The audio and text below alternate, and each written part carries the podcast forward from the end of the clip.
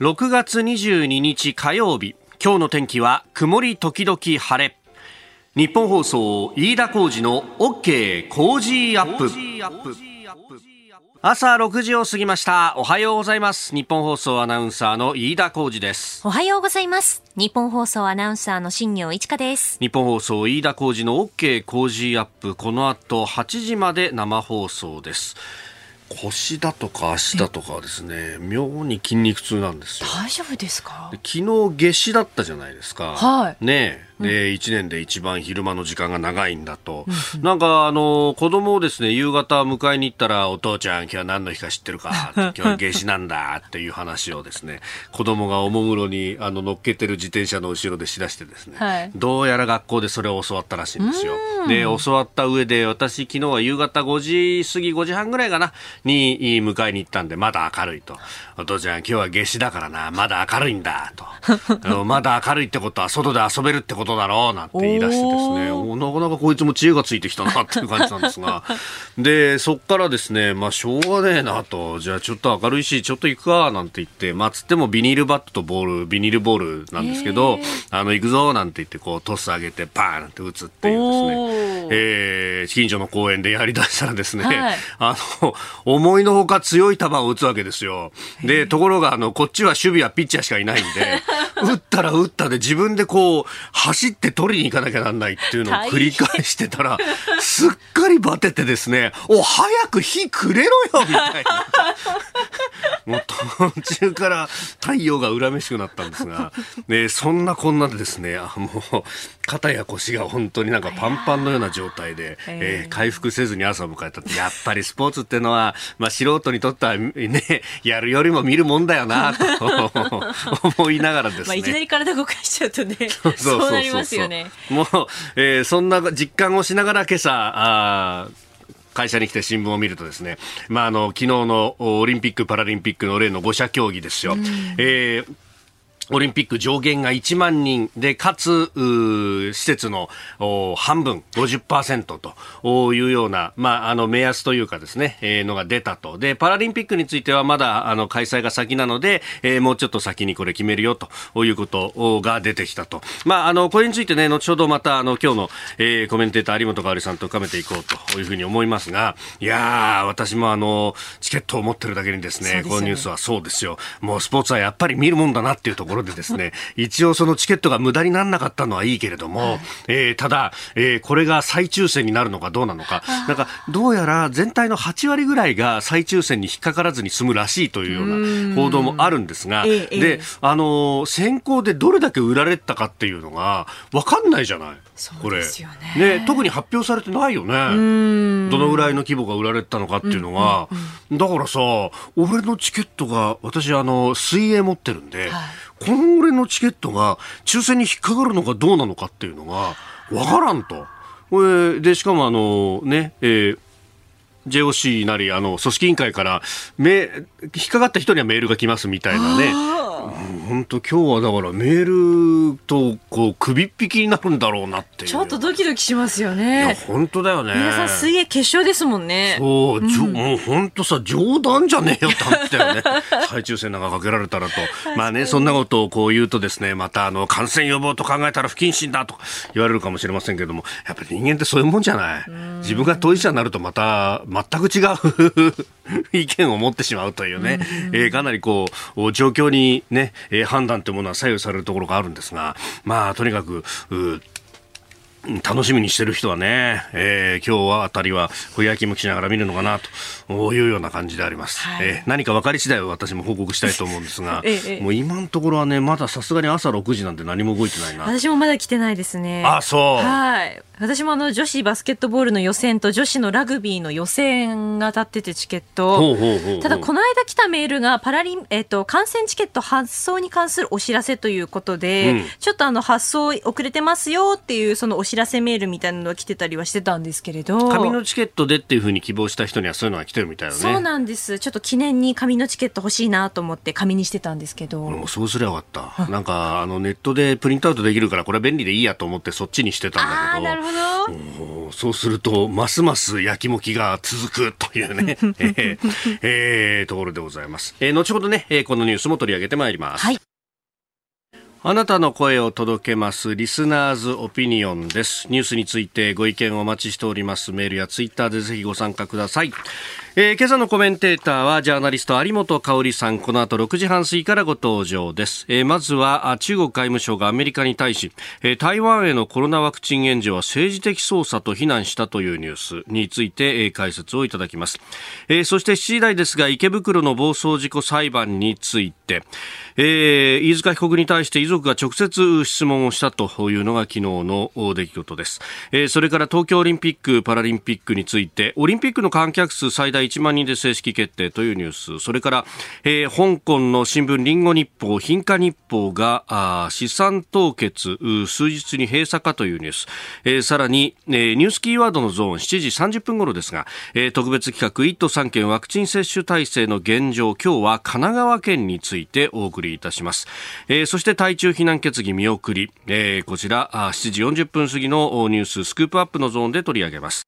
ここが気になるのコーナーです。スタジオ長官各紙入ってまいりました。えー、オリンピックの観客上限1万人という、まあオープニングでもね、少し話しました。これについてが、えー、4紙一面というところですね。朝日、毎日、読売、それから東京新聞、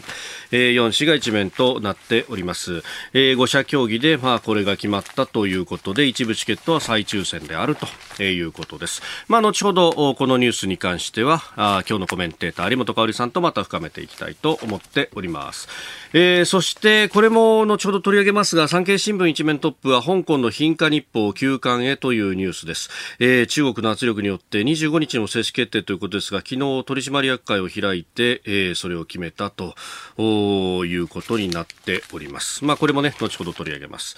えー、そして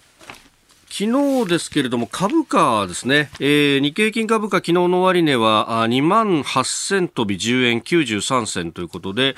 えー、月曜と比べて950あごめんなさい、えー、先週末と比べてですね953円15銭安率にして3.29%マイナスとなったと、えー、取引時間中には1100円を超えて下げる場面もあったということで、まあ、大きく下げたぞということでした、まあ、これについてね、えー、宮里マイケルさんメールで、えー、株価大幅下落原因は何でしょうか気になりますというふうにもいただいております、まあ、各紙これについて、えー、経済面などで触れているところも多いですが、まあ、あの一つ言われているのはアメリカで、えー、この先のインフレの懸念が高まって利上げが早まるんじゃないかと、まあ、それをですねあの FRB の、まあ、幹部もコメントをしたというのが、えー、週末にあって、まあ、それが伝えられてえー、まあ、利上げがあこの先もうすぐ来るんじゃないかということになると、まあ、利上げ策というと引き締めになるということで、まあ、今まで、えー、どんどんと市場に対してお金を供給していたのが絞られるということになるとその株式市場に入ってきているお金というものもまず、えー、絞られてくるから株価が下がるんじゃないかということ。プラスして、えー、利上げをするということは、えー、これあの10年ものの国債の利率というものが、まあ、一つの政策目標にもなりりますが、この利率が上がるということになると、まあ、あの、国債で運用しても十分に利回りが取れるんだったら、株、あの、ね、株みたいにこう、変動の激しいものでリスクを背負うよりもリスクがあまりない、えー、国債に投資をした方がいいんじゃないのかということになって株式市場から債券市場への、えー、資金の流れが起こるんじゃないかということが連想されてそうするとああじゃあこの先株が下がるかもしれないなということで下がるということも言われてます。まあもちろんですね、えー、株式の売買材料を常に探しているというところもあるんで、まあそれもあっただろうと。まあ特に日本に関しては、えー、目先のインフレ懸念うんぬん言いますけれども、まああのそんなことよりも、むしろデフレの懸念の方が大きいと。えー、直近の消費者物価指数を見ると、えー、生鮮食料品を除いた総合の値でたたったのプラス0.1、えー、ちなみに同じ時期のアメリカはプラス5.0ということを考えると、まあ、アメリカでインフレ懸念、インフレ懸念が出るのは、まあ、さもありなんなんですが、えー、こと日本に関してはむしろデフレの懸念の方が高いだろうということで、まあ、日本に関して言うと、えー、それよりも、まあ、アメリカでそういう動きがあったということを材料視して、まあ、ここで、えー、売り買いを決断しようという人が多く出たと。えー、特に、まあ、ここのところ2万9000円台で、まあ、推移をしていたということもあるんで、そろそろ利益確定の売りを出そうかなというような、まあ、人たちも多かったんじゃないかというような分析がなされております。で、まあ、じゃあこの先どうなんだというと、アメリカでこれだけこうインフレ率が高まってきたというのは、えー、ワクチンの接種がかなり進んで、それによって、えー、経済がガンガン回ってきたと。まあ、プラスしてアメリカの場合は、えー、財政と金融をどんどんと付加していくというか、まあ、高圧経済というものをやろうとして、まあ、実際にやっていると。まあ、あの、物価がある程度上がってきても、金融と財政のこの出すということを、まあ、アクセルを踏むのを緩めないというようなことを FRB、まあ、中央銀行も、あるいはアメリカの財務長官も、え言っているんで、まあ、それによって、え景気がどんどん加熱してきているということが、まあ、あると。で、他方日本はというと、ワクチンの接種が、まあ、あの、進んではきてますけれども、まだそこまで進んでいないということがあるので、まあ、目先というか、この先を考えると、え年王からさらに、年末、年度末にかけてというのは、まあ、あの、楽観的に見る人は経済膨らんでくるんだから、もう一段これから、えー、ここで地固めをした上で加速をしていくんじゃないかというふうに見る人もいると。まあ、いずれにせよ、こう、ワクチンによって、えー、その、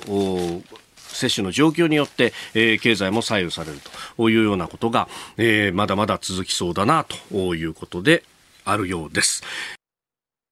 6時32分です、えー、この時間からコメンテーターの方々にご登場いただきます。今朝はジャーナリスト有本香里さんです。おはようございます。おはようございます。よろしくお願いします。さあこの時間は中国外務省がアメリカに対して台湾へのコロナワクチン援助は政治的操作だと非難したという、えー、ニュースを取り上げます、はい、あのアメリカからは台湾に250万回分のワクチンがまた、えー、あ提供すると、はい、えー、届いたということが、うん、えー、報じられましたが早速反応してますね。そうですね。あのまあ早速反応してるけれども別に無視すればいいと思うんだけれども。あのなんか日本がアストラゼネカのワクチンを提供したことについてもですね、はいまあ、非難してたじゃないですか。そうでしたね。えーそれとそのなんかちょっと面白いなと思うのはね、その中国がまあ当然こういう反応してくるだろうということはあったけど、なんか韓国国内でも、アストラゼネカのワクチンを打って、はい、まあ当然副反応が出る方がいらっしゃいますよね。うんうんうんしたらなんでそれ日本に文句言わないんだっていう声があるそう。日本に文句言わないんだ、まあ、中国も韓国もどういう考えでいるんでしょうねと思いますけどね、まあ、それよりも中国国内と、それから世界中で中国製のワクチンを打ったけど全然効いてないって問題が一方ありますよね。あの南米の国々とかね大変なことになってますよね。はい、だからそれもまあ、先進国の側で支援しなきゃいけないという状況になってますよね。で今後やはり気をつけなければいけないのは、はい、これその例えば中国の人たちは中国のワクチンをものすごい勢いで打ってるじゃないですか。まあ、1日何千万人というペースで打ってるようですけれども。はいこれじゃあその中国ワクチン打ちましたからといってね日本もまたその中国の人たちの入国を再開していくんですかってことなんですよ。はいまあ、ある種、その世界標準になってる、例えばそのアストラゼネカもそうだし、ファイザー、モデルナ、はい、まあ、このあたりのワクチンを打った人から、今後優先的に、まあ、入国、あるいは我々の出、あのまあ、他の国への入国もそうですけど、それ解除されていくと思うんだけど、中国ワクチンはちょっと違うよねっていうことにしないとちょっと危ないですよね。まあそのねあのどのぐらいの人にちゃんと聞いてるのかっていうのはまあ計算で出るという話ですもんね。えー、まあそこある程度基準作らないといけないでしょうね。そうですね。で世界中でその中国ワクチンに関してはなんかデータも全然違っていたり、えー、で中国国内では効かなくて、はい、今あれでしょ広州の近くなんかまたロックダウンしてるんでしょ？そのようですね。東莞市とかね、ねかなりロックダウンしてるという意味では危険ですよね。まあ、ただあの台湾は、そうは言ってもだいぶ感染者減ってるようですよね。まあもともとね、あのしっかりとした追跡調査と、まあ水際対策というところで、もう本当に、まあ、優等生でしたからね。ね、でこれが不思議なことにその変異株が入ってきてかなりこう増えてきたなんて話がありましたけれども、ただこのワクチンも日本からも、日本は早かったですね今回はね。早かったですね。まあこれはだからあの国際的な枠組みを外して日本からも直接最短でということを調整したっていうのはこれはあの日本としては非常にいいことをしたなというふうに思いますよね。でしかもそれがその6月4日というね、はい、中国にとってまあ嫌な日と。天安門事件の日ですね。で、天安門事件のなんか時間帯も合わせた？とか、あまあこれなかなかね誰も関係者取材してもなかなかそうですとは言わないんですけれども、時間を合わせなおかつその JAL の飛行機で飛んでったんだけれども、はい、その89年6月4日でしょ、えー、であの時何か809便ですかね。809便だったみたいですね。そうですよ。ね、はい、だからその辺も含めてみんななんかこうあ非常にいろんなことを示唆してるなとかっていうので中国としてはより嫌なところあったんでしょうけれども。ただそのまあ相変わらずねあの WHO に中国の、はい、まあ力が結構強いからやはり台湾をそのオブザーバー参加もさせないとか。総会にね、えー、オンラインでの総会なんだから。総会なんだからね。ねいくらでも参加できるんだろうって話だったんですが。だからこのパンデミックさえもね、まあ、中国は、はい、あの最初のマスク外交の時から、はい、もう政治外交するっていうのが見え見えでしたよね。で今国際社会がそのワクチンということで助け合おう協力し合おうという時にも、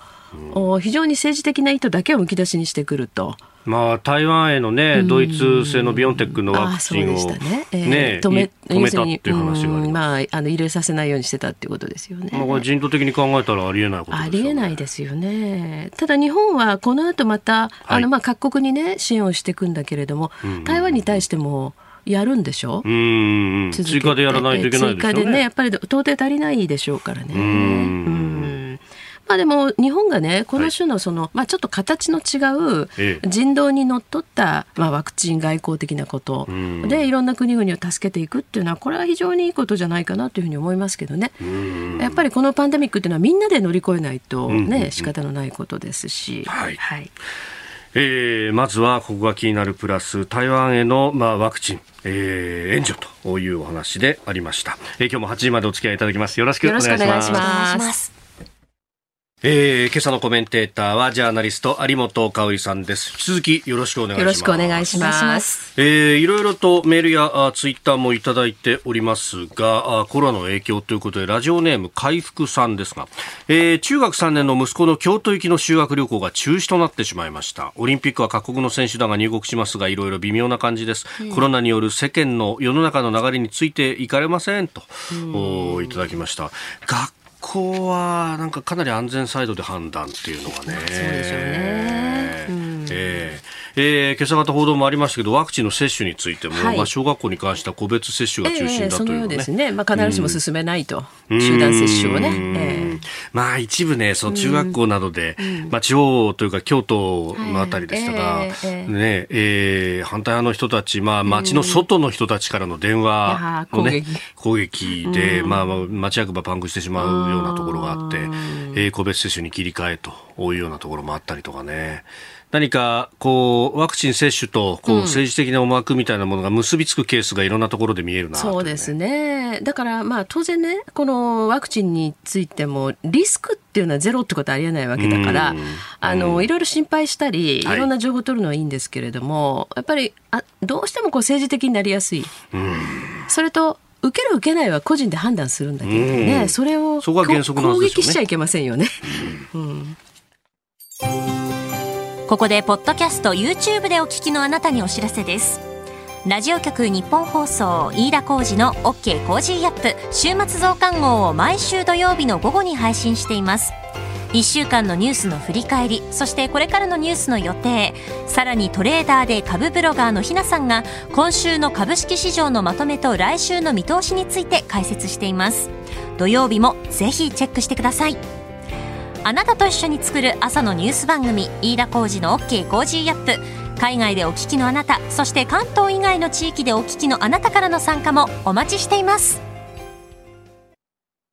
6月22日火曜日時刻は朝7時を過ぎました。改めましておはようございます。日本放送アナウンサーの飯田浩二です。おはようございます日本放送アナウンサーの新業一華ですあなたと一緒にニュースを考える飯田浩二の OK 工事アップ。7時台もコメンテーターの方々とニュースを掘り下げてまいります。えー、今朝はジャーナリスト有本香里さんです。改めましておはようございます。おはようございます。よろしくお願いします。ます有本さんには番組エンディングまでお付き合いいただきます。では7時台最初のニュースはこちらです。池袋暴走事故裁判。飯塚被告に対し遺族が直接質問。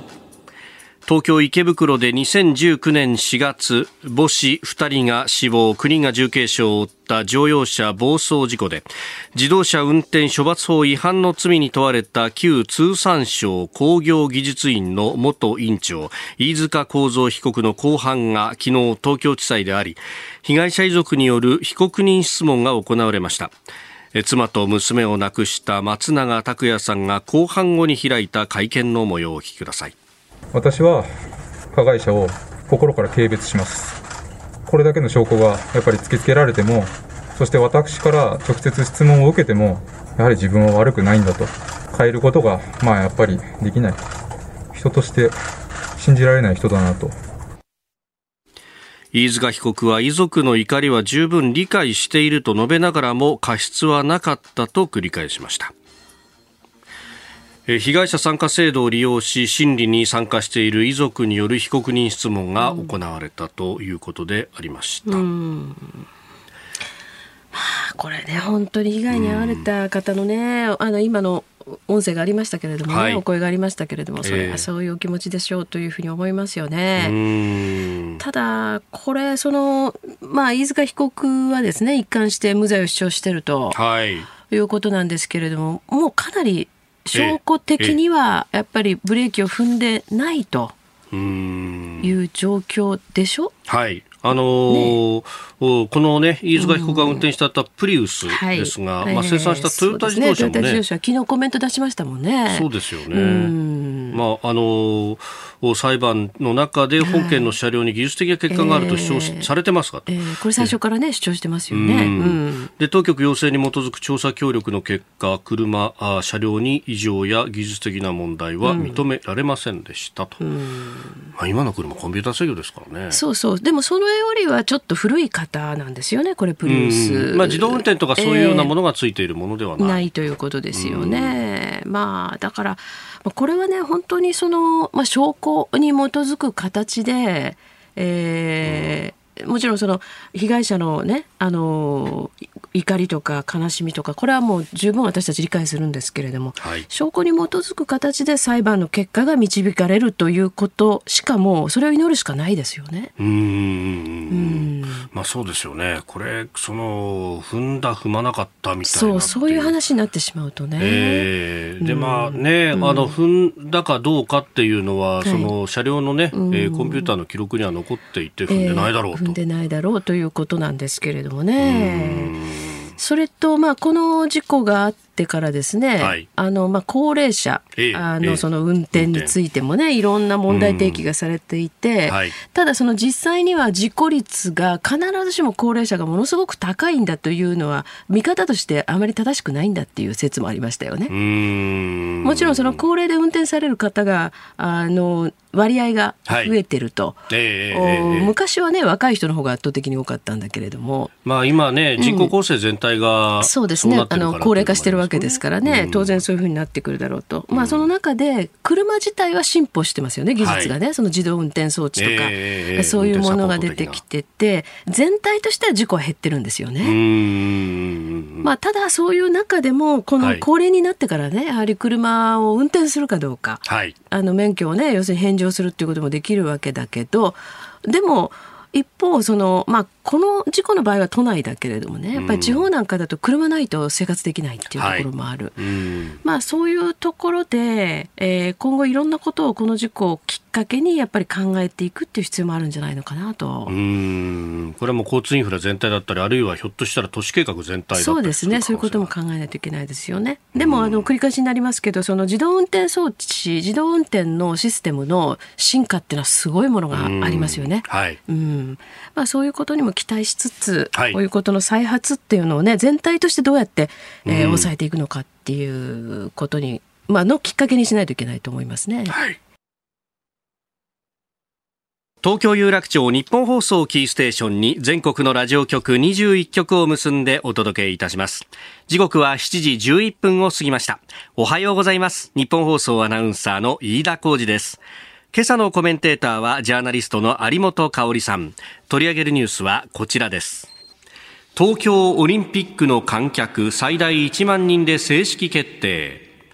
東京オリンピック・パラリンピックに向けた大会組織委員会、東京都、政府、IOC 国際オリンピック委員会、IPC 国際パラリンピック委員会の各代表による5者協議が昨日東京都内で開かれ地方を含めたオリンピック会場の観客数上限を原則的に定員の50%以内で最大1万人とすることを正式決定しました。え IOC などの大会関係者や低価格で観戦機会を提供する学校連携観戦プログラムで入場する児童生徒らは別枠となるということです。うんそれからパラリンピックは、まあ、開催がね、8月から9月ですからね、えー、8月の後半からですからね。はい。はい、えー、来月16日までに扱いを改めて決める、うん、ということだそうです。そうですね。まあ、ワクチン接種もだいぶ進んでくるでしょうしね。そのぐらいにね。えー、状況的には、うん、環境的には良くなるはずですよね。はい。うん、うんまあ、ただこの最大1万人っていうのは今一つよくわからないんですよね。っていうのはあの会場によってこれ感染環境って相当違うじゃないですか。はいで、まあ、このね、オリンピックのことに限らず、ええ、この新型コロナへの対策に関しては、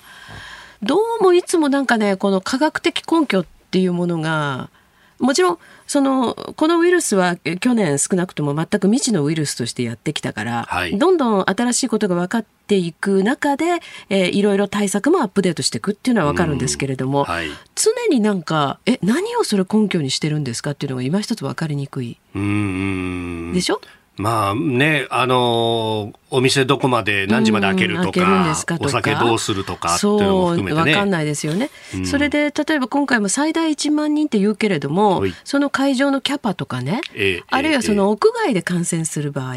とそうじゃない場合っていうのは当然違いますよね。はい。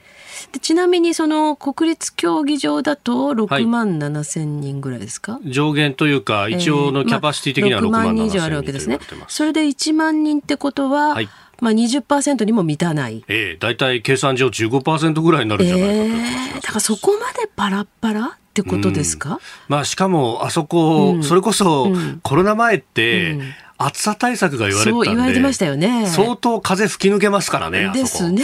だからそういう意味ではそれそんなに問題ですかねっていう。あ、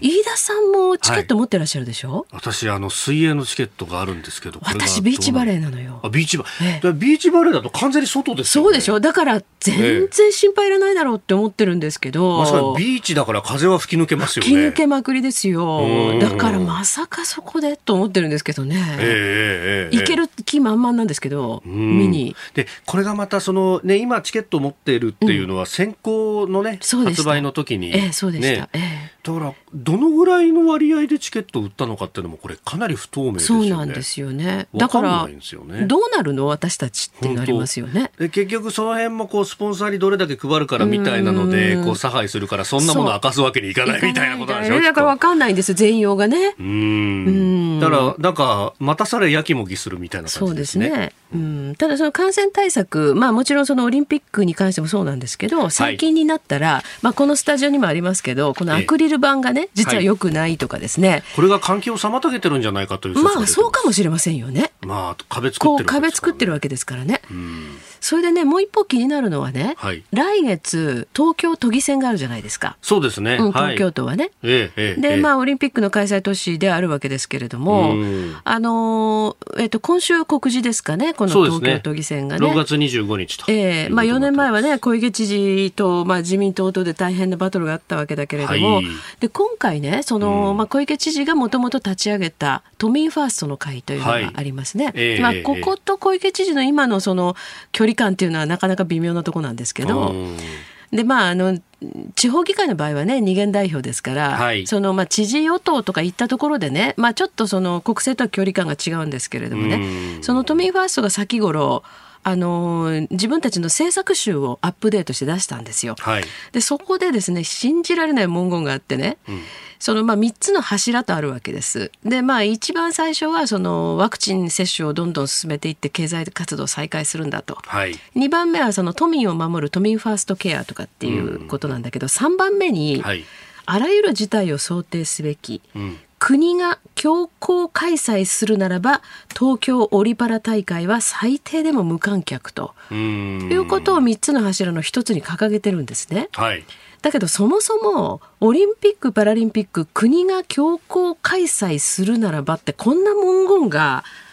開催都市の、まあ、知事のその知事与党的なね、党派から、こういう文言が出てくること自体がちょっと私信じられない。国が強行開催なんかできるはずもなく、はい、そもそも開催都市でしょ、東京都はっていうことなんですね。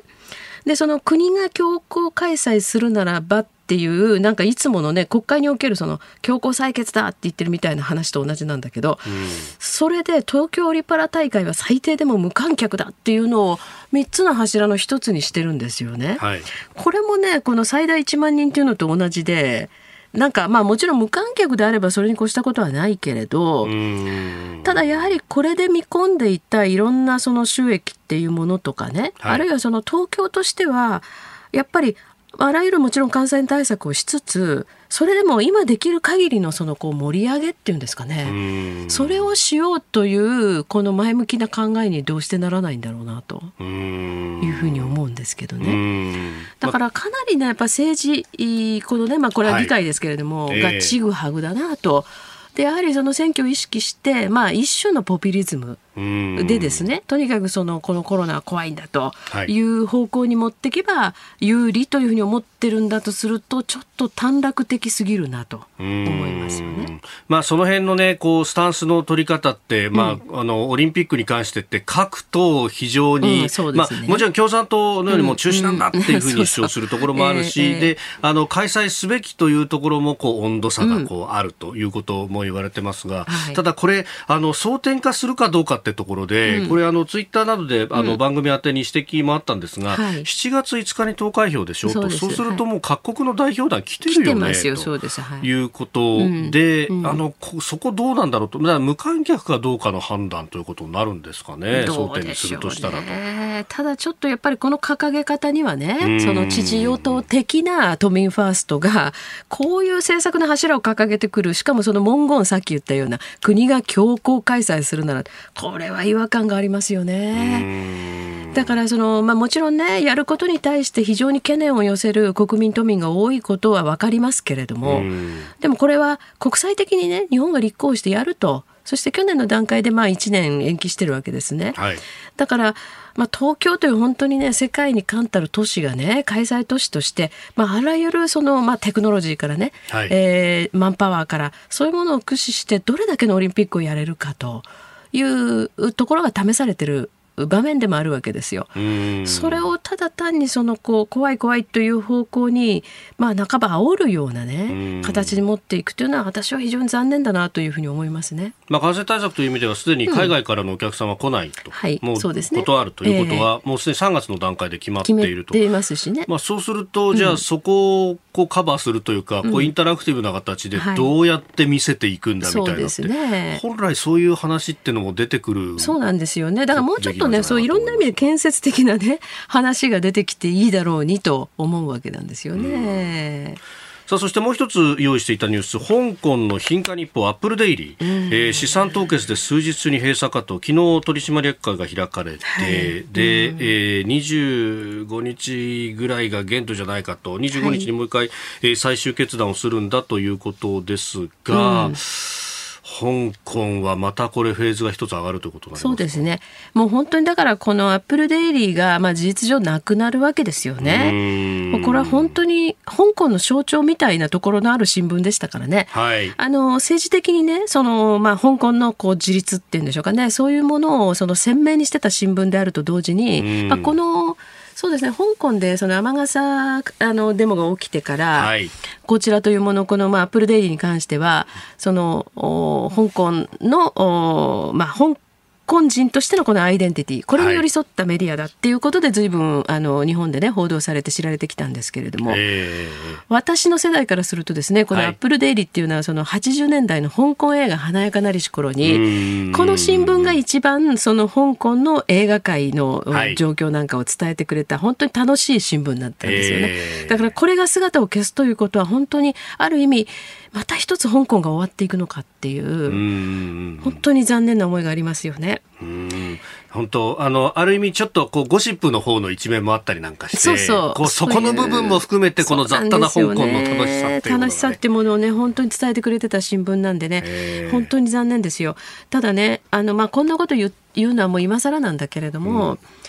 なぜこの新聞ぐらいを残せないのと思いますよ中国は。ねやっぱり香港の香港らしさを残す方が中国のためにも良かったはずなのにと思いますけどね。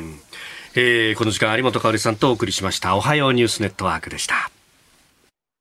さあ、今週この時間は特集、1都3県ワクチン接種体制の現状。1週間にわたって現在のワクチン接種体制や1都3県の自治体の取り組みについて取り上げてまいります。え今日は神奈川県について。まあ、神奈川というとですね、65歳以上の高齢者のワクチン接種が遅れてるなんていうね、うん、え報道があったりもしましたが、えー、実際、高齢者への接種スタートはおよそ2ヶ月が経過した今月10日の時点で、えー、神奈川県の高齢者のうち2回の接種を完了した割合、えー、全国で46位であったということであります。まあ、これは1回目の接種がね、えー、済まないと2回目は当然ないので、そこが遅れてしまうとどうしても数字としてはこのぐらいになってしまうということもあるかもしれません。えー、最新のデータ NHK の調査によると、今月19日付では42位となっております。で、1回接種完了について、まあ、あの最低1回でも打った人というのを見てみると、うん、およそ42%となって、これはあの都道府県でいうと33位ということで、うん、まあ、あだんだんとペース上がってきているのかなということも言えるかもしれないんですが、まあ、遅れている理由としては高齢者の人数の多さ、えー、特に横浜市は今年度中に65歳以上になるという高齢者の方々が、えー、全国の市区町村で最も多い97万人いるというようなことも、まあ、指摘されているというところであります。で、まあ、その遅れを取り戻すべく、6月6日から、え、横浜市も大規模接種センターを市として、え、作っております。場所は横浜港の複合施設、横浜ハンマーヘッドで、まあ、ここ普段はクルーズ船の出入国管理などが行われるおよそ300え3600平方メートルのホールを、利用しているということであります。1日あたり3000人から3600人の接種を行うと。で、えー横浜市は電話での予約回線を110回線増やして530回線で現在対応しているということです。えー、それから高齢者のワクチン予約で問題が指摘されているインターネット予約に関して、えー、無料でサポートをしているのが神奈川に本社を構える家電専門店の野島で、えー、野島宮前店などパソコンスクールを行っている店舗で無償で、えー、ワクチン接種の予約サポートをしてくれるそうであります。であの問い合わせの多い質問はインターネットのブラウザーについてでうん今まで、えー、長らく使っていたのはインターネットエクスプローラーというやつですが、うん、あれを対応していないところもあると、まあ、確かにねメーカーのサポートもすでに終わって、えいると。マイクロソフトだとエッジに変えてくださいねなんていうことになってますんで、はいはい、えー、自治体のサイトによってはここに対応していない場合があると、まああの IE 対応不可という場合はマイクロソフトエッジだとかグーグルクロームなどで試してもらうなどのアドバイスを行っていると、まあ、実際そういうのを試してみると、えー、あ開いたっていうようなえこともあったりするようです。えー、それから横浜市では明日23日から64歳以下対象の接種券発送もスタートすると。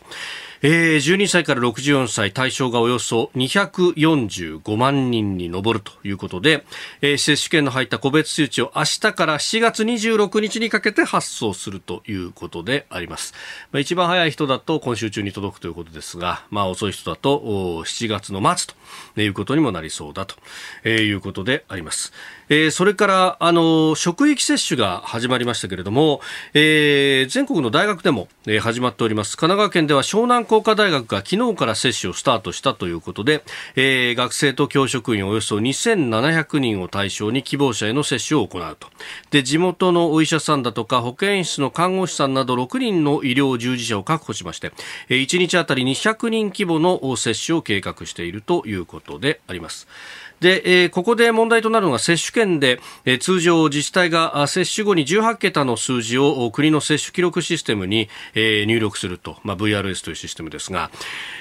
えー、接種を行う大学では接種券配布されていない学生に対しての予診票を学内で保管をしておいて、えー、接種後に、えー、届いた接種券を学生らに提出をしてもらって後からシステムに入力をするということだそうです、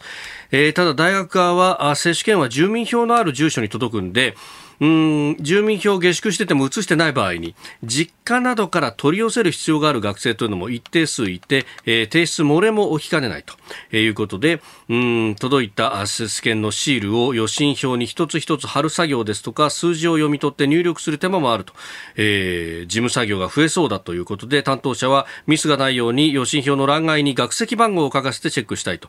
だから終わった後にまあ追跡で調査しなきゃならないというようなことがあるようで、えー、えあります。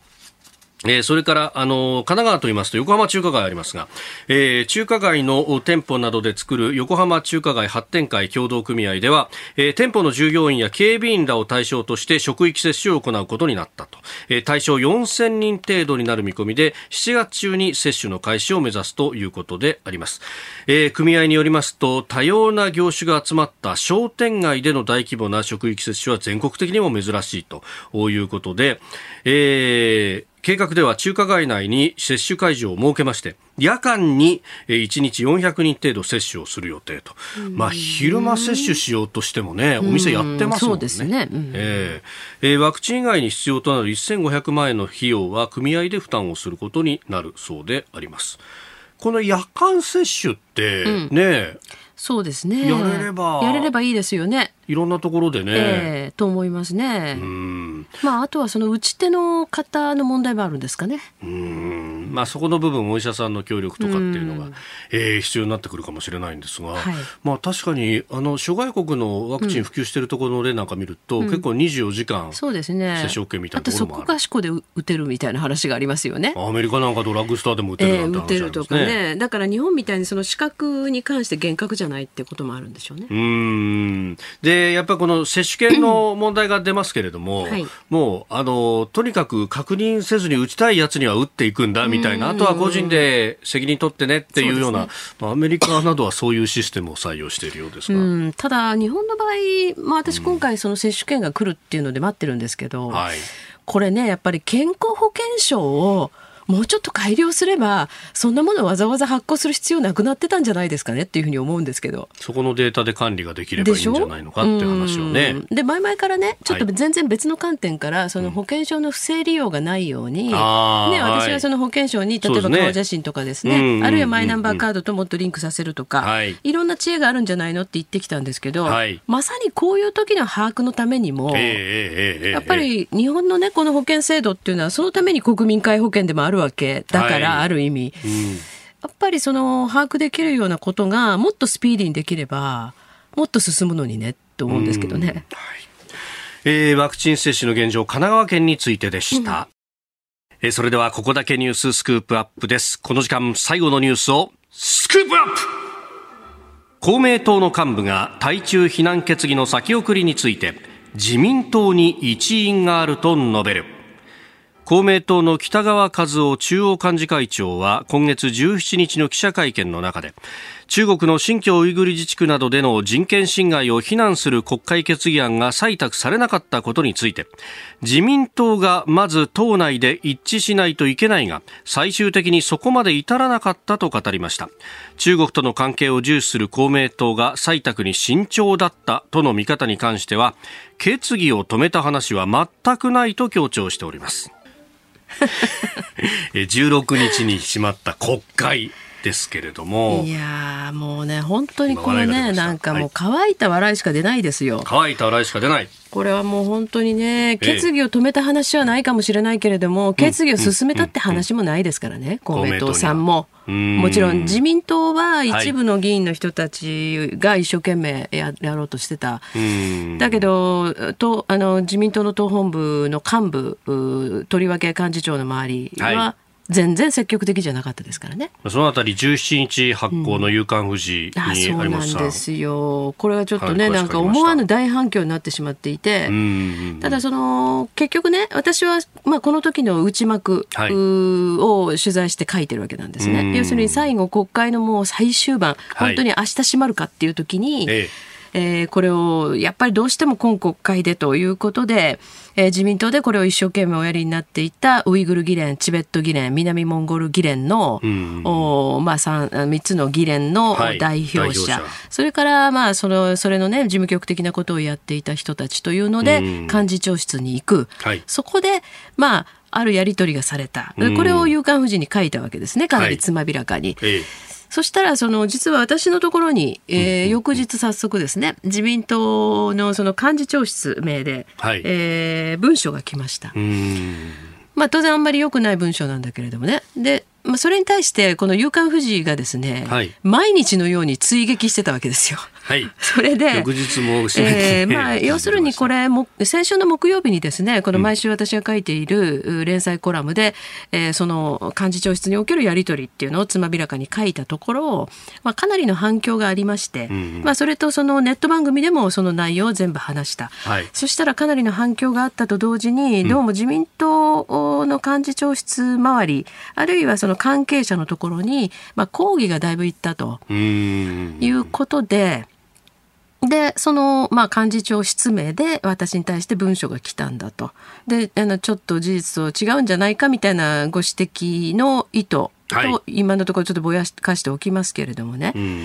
あの、こちらはもう、かなり正確な取材に基づいているので私としては全くそのことに対して、えー、そういうあちらからですね指摘を受ける言われはないと思ってるんです。はい、で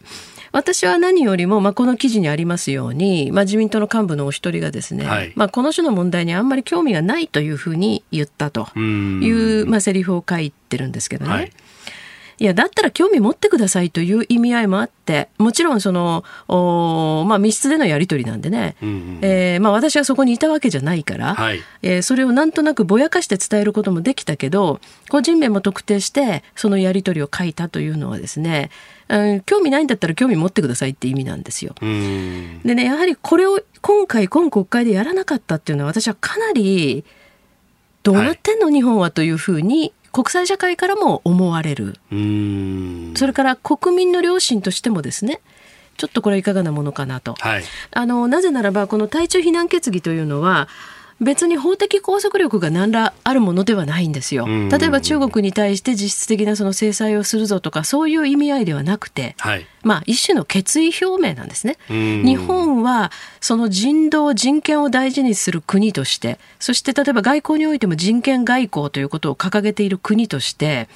このもう国際社会からですね、えー、各国の諜報機関やあるいはその国連までですよ、はい、あれだけ中国の影響力が強いと言われている国連ですらやっぱりその大規模な強制収容、うん、人権侵害、はい、えー、それからその集団レイプですね、まあ、こういうようなものが行われているという報告書を出してその裏付けもどんどん出てきてるわけですよ。このことに対して隣国である日本はじゃあどういうスタンスなんですかということを示さない。はい、でしかも先頃そのイギリスで行われた G7 でもですね、はい、やっぱりこの問題については菅総理も言及してるわけですね。うん声明の中にも強制労働をやめるべきだ、はい、やめるべきだと。出ましたね。今までその中国とお、まあ、先進7カ国もみんな経済的にすごく深く結びついてきたけれども、それすらも見直そうっていう流れに来てるのに。はいそこをね日本が全然その自分たちの、まあ、要するに精神すらも表明しないとするともうこれはちょっと大変なことでしょうと。これで親何が起こったんだろうって思って僕もちょっと個人的に聞いてみたりもしたんですが、ええ、あのだからこれがこれ、うん、あの有本さん。お書きになったのが16日の、はいはい、ごめん。なさい14日の日。あですね、はい、であのここでこうやり取りがあったのは、えー、6月14日月曜日だと、はい、月曜日で翌15日の午前中に外交部会があって、うんうん、でそこであの自民党としての決議をしたと、うん、でまああのこれ、まあ、見方いろいろで、そこをもってだから自民党として対中国で遠慮したとかじゃなくて、自民党としては決議を出したんだっていうふうに言う向きもあり、で一方で、あの国会に出せないということで、まあ、自民党の中だけの決議に、まあ、なってしまったことでじくじたる思いだという人もいるという、まあ、その対中国っていうのをどう考えるかっていうのとあとその都議選に向けてね、うん、えー、公明党に譲歩しなきゃなんないんだみたいなことを言う人もいたんですが、実際どうだったんですか、ね、あのー、まず一つはですね、その外交部会で、うんうん、えー、決議をしたというのは、これは自民党の中の苦肉の策なんですよ。結局何もできなかった。ゼロ回答ということはさすがにやっぱり問題あるだろうということで、むしろ急遽ね、うん、えー、まあ一部の重鎮から知恵が出て、はい、それでもうとにかく外交部会では決議しようという流れになったとい。うことなんですね。で、ただおかしな話でね、これその、まあこれはね、あの佐藤正久外交部会長はご自身の SNS でちょっと反論されてましたけどね、はい、例えばミャンマーに対する非難決議は非常にすんなり国会に出てあっという間に通ってるんですよ。党内手続きだって、まあ、実際にそれを見た人に聞いたんですけど、国会の本会議場の中に入ってからサインもらってたって言うんですね、承認の。そんなぐらいでやっちゃうことなんです。つまり法案の審議じゃないから。はい、ということは、この対中非難決議も同じなんですけれども、相手が中国だと、はい、要するにその幹部会に出されたり、あるいはその、まあえー、二冠二国って言われるね、あの自民党公明党のあの幹事長国対委員長会議とか、はい、あるいはその責任者の会合とか、そういうものに何回も出されながら、最後もう一回外交部会に戻るんですかと。あなるほど。それからミャンマーのその決議に関してね、はい、えーまあ、そのまあ、ミャンマーでのその決議文そのものを、じゃあ外交部会が決議わざわざしたんですか？っていうと、そこはしてないんですよ。要するに、国会に直接出、うん、3月の末に一度ね、はい、ミャンマーのひに対するその非難の決議っていうのを外交部会でしてるんだけど、えー、それは、えーうん、その国会に出された決議文をそこで決議したわけじゃないんですよ。独自に外交部会として独自に外交部会がやったっていうことなんです。だけど今回は、これ全会派一致で出しましょうねという文書、はい、そのものをもう一回最後に外交部会に戻して決議をするという、もうこれはだから自民党がとりあえず自民党としてはやったんだという形を作ったっていうことなんですね。なるほど。だけど私から見ればね、やっぱりこれは日本のね、それこそその代表が集まる民主主義の府である、えー、国会で堂々とみんなで決議すべき問題だったと思う。やっぱりこれを日本は看過しないよと、中国と隣国であって関係も深いからこそね、やっぱりこの問題あることについては突きつけていくべきでね、その政治的意思も示せなかったっていうのは、これは本当に痛恨の極みだと思ってほしいし、それから今ね、それやっぱり自民党のその本部とか、まあ幹事長室側にですね、はい、抗議が来てるっていうことの意味を受け止めてほしいんですよ。例えば、うん、都議選には直接関係ないとは私は思うけれど、選挙を控えてるからこそやるべきだったんですよ。やっぱり国民の良心というのは、はい、むしろ今そっちに向いてるわけですね。だからその空気を読めないという意味で、自民党の、まあその幹部、周りですね、どうなってんですかと。これ、やっぱり全会一致じゃなきゃダメっていう慣例があるんですかね。うんうんうん、まあ、それはありますよね。ただ、それは慣例に過ぎないわけでね。だから、こうしたその理念的なものを歌う、はい、その採択だったらば、それを外して出すという勇気も必要だったでしょう。あるいは、党議拘束だってもう外しちゃってもいいかもしれません。ええ、それぞれの議員のね、やっぱり見識を問う意味でも、外してもいいかもしれませんよね。だから、そういう工夫が今後あってもいいでしょうし、まあ、私はね、うん、もうこうなったらば本当に議場でねいきなり道義というぐらいのことをやる根性のある議員がこの際出てきてくれてもいいのになと思いましたけれどもね。結局16日で国会は閉まってしまったと、これ、次の国会でやるんですいやだけど次は臨時国会の例えば9月とかになっちゃう冒頭ぐらいでいきなりやらないともうそんなに時間ないですよね。その上、メッセージとしても弱くなって弱くなりますよね。まあ、だからそういう意味でね、あの別に、私ね、だから皮肉でもちろん言ったんだけれども、うん、これだけこの非難決議には時間がかかるのに、私への対応はわずか1日ですよ。はい、だから、やれば、まあ、それと比べちゃいけないけどね、そのミャンマーの事例もあるんだから、やればできるんでしょと、法案審議でもなんでもないんだから。だから、その秋のね、えー、臨時国会冒頭ででも、ぜひやっていただきたいことと、はい、それからこれね、各方面に配慮しすぎて、文面がわけわかんなくなってたんですよ。対中非難決議と言いながら、その文書の中には中国っていう文言が入ってない。それからその、ですから、加害国、加害国当局である国の名前が入ってないことと、はいミャンマーの決議は別にしてるにもかかわらず、ええ、この文書の中にミャンマーが入ってると。だからこれはね、むしろ修正して、あの、大騒ぎになってるんだから、あの、きちんとしたね、やっぱり対中非難決議として最適な文書に書き直して、ぜひ臨時国会の冒頭で堂々と決議してほしいですね。うん。ただいまより、偽内閣総理大臣の記者会見を行います。はじめに偽総理から発言がございます。それではよろしくお願いします先ほど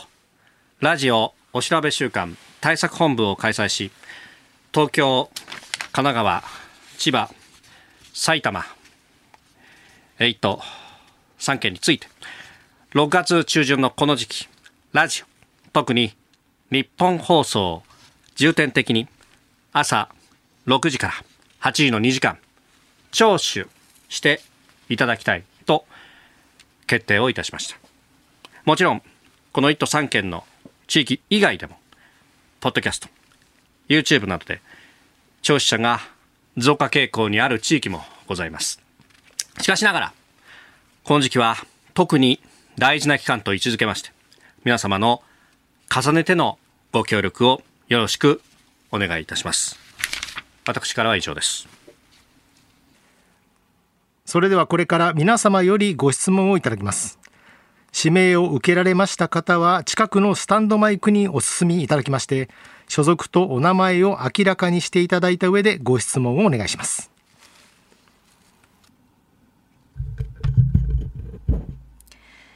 日本放送の新業です。偽総理に伺います。この飯田浩二の OK 工事アップはラジオ局の地上波でのラジオ生放送番組の再編集版と伺っています。このコンテンツの中でお調べ週間のお知らせを入れることに意味はあるんでしょうか？偽総理どのようにお考えでしょうか？まずですね、重要なことは結果です。100の言葉よりも1の結果です。この時期は特に民意が問われる1週間でございます。お調べの結果で番組の継続、あるいは終了が決まることだってあるわけです。この工事本体が終わった場合、当然ながら、ポッドキャストや YouTube も終了ということになります。そうならないためにも、この番組を守り抜く、皆さんの負託が重要となってまいります。ラジオの地上波でお聞きではなく、ポッドキャスト、YouTube などでお聞きの皆さんの中で、もし、何らかの連絡が来ているという方がいらっしゃいました。何卒、清き一票をよろしくお願い申し上げます。続いてそちらの白いシャツの方。放送の中では本物の安倍晋三前総理大臣が毎日出演。えそしてさらにはプレゼントとして自衛隊のカレーやおまんじゅうも当たるということですが、これは特定の番組リスナーへの利益誘導には当たらないんでしょうか？お答えください。それはですね、様々な放送局、あるいは番組があるからこそ、ご自身のお好みの番組を聴取すべきだと、えー、考えております。番組聴取のドアは常に